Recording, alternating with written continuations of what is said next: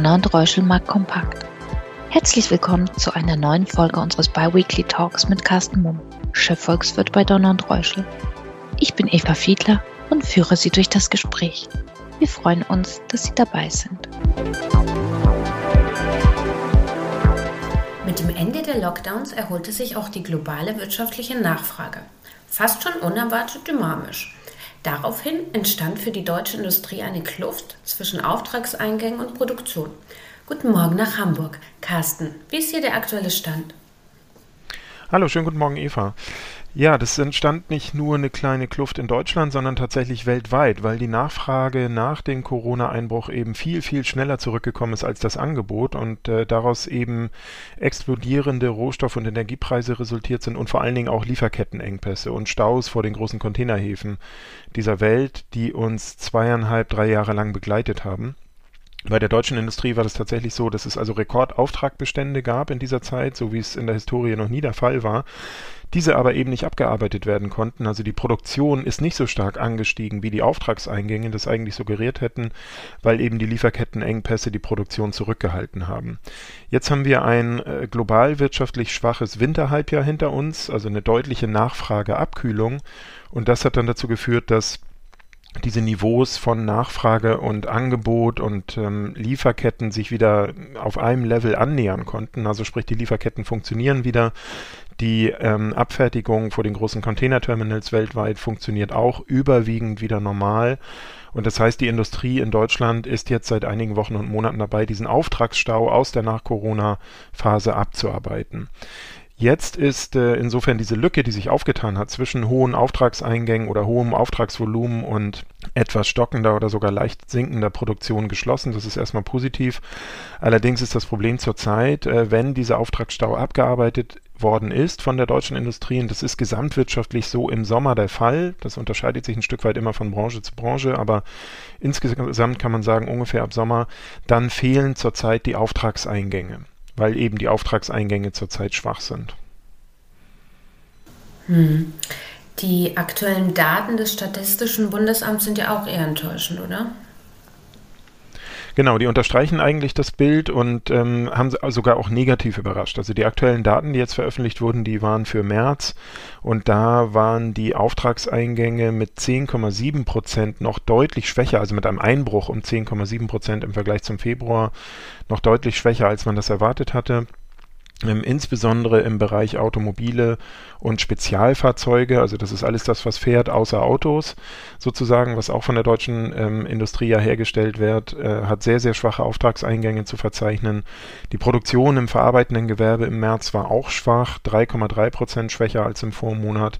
Das waren vor allen Dingen auch Autos, die ähm, unter einer noch relativ schwachen und mauen äh, Nachfrage aus China leiden und ähm, so sind insgesamt, und das kann man daran dann auch ablesen, die Exporte der deutschen Industrie oder der deutschen Volkswirtschaft insgesamt im März auch sehr schwach gewesen und allein nach China sind die Exporte um 9,3 Prozent eingebrochen.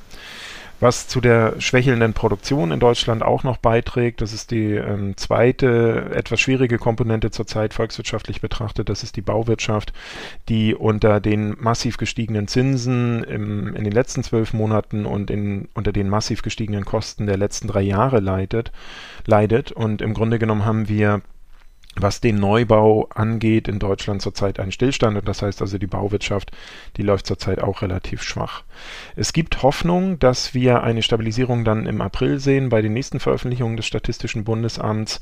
Ähm, das kann auch mal ein negativer Ausreißer sein, weil die Daten jetzt wirklich sehr schwach waren im März, aber durch die Bank kann man dadurch schon erkennen, dass wir eben eine relativ schwache Dynamik haben.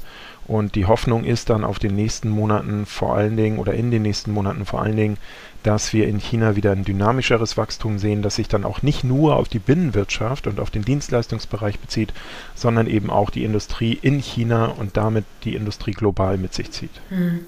Du hast es ja gerade angesprochen, durch die höheren Zinsen schwächeln Segmente wie Autoindustrie und Bauwirtschaft und inflationsbedingt ja auch der private Konsum. Rutscht Deutschland womöglich in eine zumindest leichte Rezession?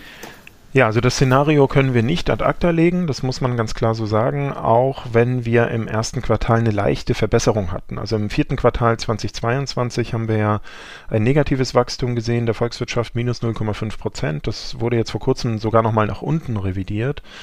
Und im ersten Quartal hatten wir im Grunde genommen ein Nullwachstum, also eine Stagnation, zumindest besser als dann Q4. Allerdings ähm, ist es eben so, Industriedynamik und Bau sind im Moment schwach und die Frage ist, gesamtwirtschaftlich betrachtet, wie lange können denn Dienstleistung und Handel, das sind eigentlich die am besten laufenden Segmente zurzeit in Deutschland, die Industrie oder die Konjunkturdynamik nach oben halten. Du hattest das eben schon angesprochen, der private Konsum läuft eigentlich noch relativ gut im Moment, vor allen Dingen, wenn man betrachtet, dass eben die Inflation ja alle Güter, Waren und Dienstleistungskomponenten erreicht hat, also dass wirklich durch die Bank überall die Preise steigen. Aber die Frage ist eben, wie lange kann der private Konsum hier die Stabilisierung noch durchhalten? Und insgesamt kann man sagen, die Rezessionswahrscheinlichkeit ist auf jeden Fall gestiegen. Wenn wir uns verschiedene Prognosen mal anschauen, äh, beispielsweise das IWF ähm, aus dem letzten Global Economic Outlook, dann gehen die Experten dort davon aus, dass die Gesamtwirtschaft in Deutschland im, im Jahr 2023, also im Gesamtjahr, um minus äh, 0,1 Prozent nach unten korrigiert. Und das würde bedeuten, dass wir dann auch wahrscheinlich in den nächsten zwei, drei Quartalen nochmal ein, zwei negative Quartale sehen. Allerdings, ähm, wenn wir über Rezession ja oder nein sprechen, dann muss man in meinen Augen auch diese Diskussion immer so ein bisschen relativieren. Wir werden definitiv keine schwere Rezession erleben, vor allen Dingen, weil wir keine Gasmangellage erleiden mussten im Winter und das wird auch im nächsten Winter wahrscheinlich nicht der Fall sein. Das heißt, ähm, wir sprechen jetzt eigentlich über ein Szenario entweder mit einem sehr, sehr schwachen positiven Wachstum oder mit einer sehr leichten Rezession. Das ist also, wenn wir die Zahlen betrachten, gar nicht so ein großer Unterschied. Hm. Aktuelles Thema Industriestrompreis. Der Plan, energieintensive Industrien mit einem garantierten Maximalpreis für Strom zu subventionieren. Effektiv oder kontraproduktiv? Wie schätzt du das ein? Ja, da muss man tatsächlich sagen, auch hier ist die Lage wie oftmals in der Volkswirtschaft nicht ganz einfach, nicht äh, schwarz-weiß. Ähm, ich bin da auch so ein bisschen hin und her gerissen. Um das vielleicht so ein bisschen mal ähm, aufzublättern, dieses Thema, ähm, kurzfristig ist natürlich offensichtlich, dass wir in Deutschland sehr, sehr hohe Energiepreise haben. Also die Energiepreise, die wir hier in Deutschland haben, sind international nicht wettbewerbsfähig. Das ist so. Darunter leidet natürlich besonders die energieintensive Produktion.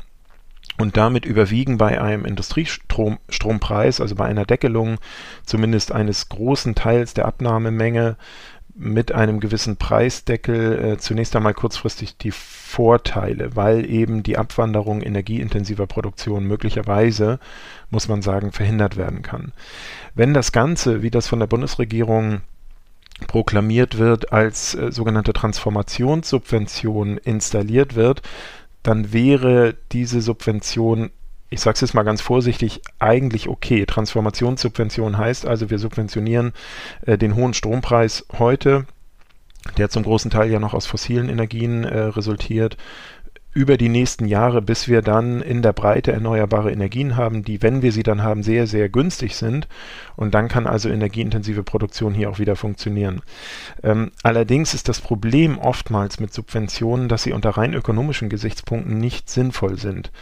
Und das hat einfach den Hintergrund, dass global wirtschaftlich betrachtet und rein ökonomisch betrachtet Produktion äh, grundsätzlich dort stattfinden sollte, wo sie am günstigsten möglich ist, und zwar unabhängig von monetären staatlichen Unterstützungen.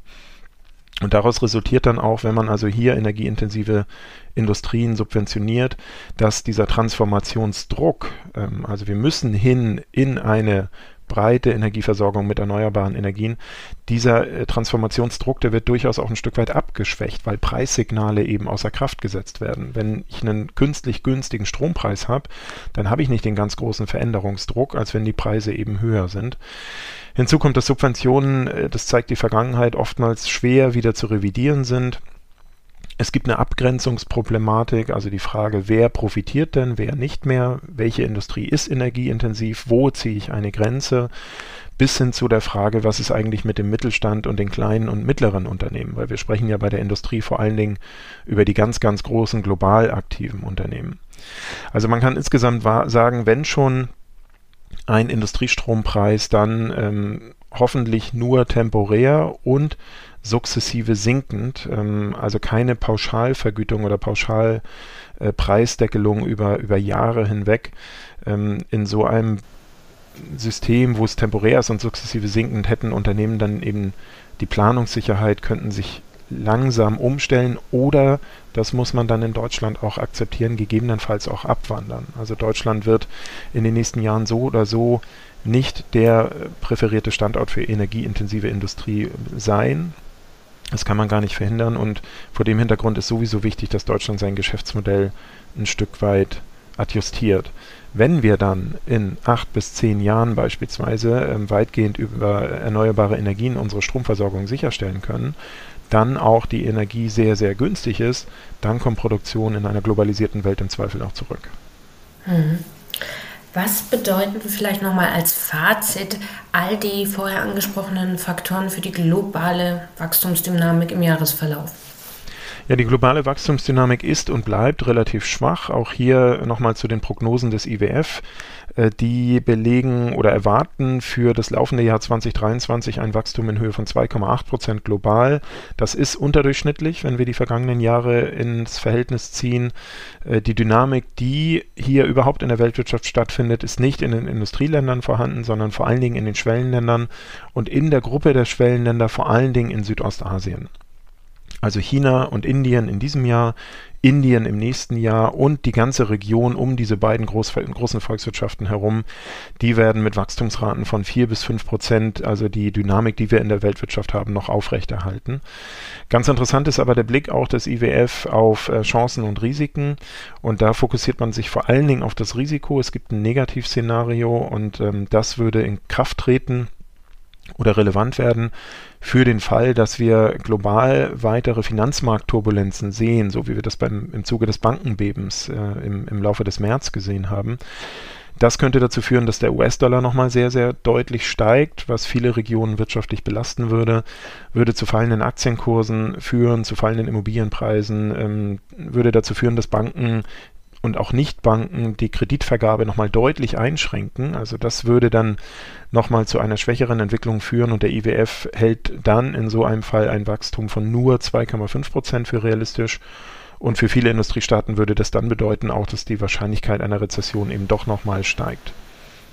Ja, das war's auch schon für heute. Vielen Dank, Carsten, für den super spannenden Einblick und wir hören uns dann wieder am 23. Mai. Sehr gern, ich freue mich drauf. Danke für Ihr Interesse. Seien Sie in zwei Wochen gerne wieder dabei. Ihr Donner und Räuschel, Markt Kompakt Team.